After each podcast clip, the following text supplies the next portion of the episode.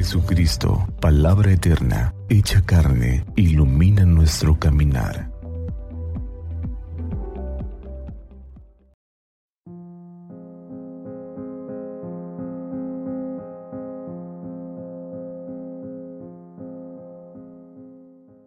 Primer domingo del tiempo de Cuaresma.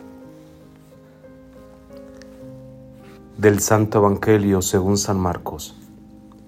En aquel tiempo el Espíritu empujó a Jesús al desierto. Se quedó en el desierto cuarenta días, dejándose tentar por Satanás. Vivía entre alimañas y los ángeles le servían. Cuando arrestaron a Juan, Jesús se marchó a Galilea a proclamar el Evangelio de Dios decía, Se ha cumplido el plazo, está cerca el reino de Dios. Conviértanse y crean en el Evangelio. Palabra del Señor. Gloria a ti, Señor Jesús. Hermanos, en este primer domingo de Cuaresma, la Iglesia nos regala un Evangelio muy cortito solo cuatro versículos del primer capítulo de Marcos, pero nos dice mucho. Comienza relatándonos que el Espíritu llevó a Jesús al desierto, al lugar donde durante 40 días fue tentado por Satanás. Un poquito antes, en el versículo 10, se nos dice que Jesús fue bautizado y en su bautismo ese mismo Espíritu bajó sobre él y a partir de eso él se sintió hijo porque una voz del cielo dijo, Tú eres mi Hijo querido, eres mi predilecto. Y es el mismo Espíritu que lo lleva al desierto. Que esté en el desierto y que sea tentado nos hace pensar que el Espíritu pide una decisión.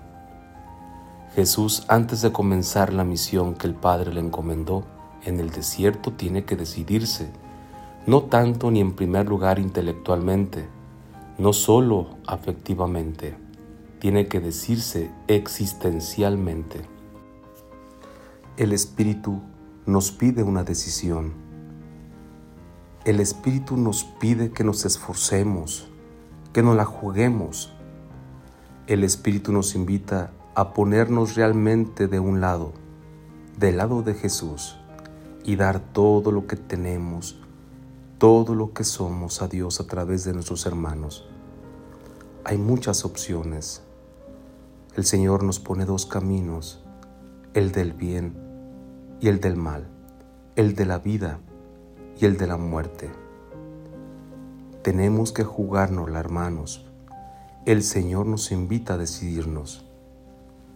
¿Qué cosa hoy de nuestra vida, en la realidad de nuestra familia, de nuestros amigos, del noviazgo, en el estudio, en el trabajo, qué cosas se exigen una decisión en cada uno de nosotros.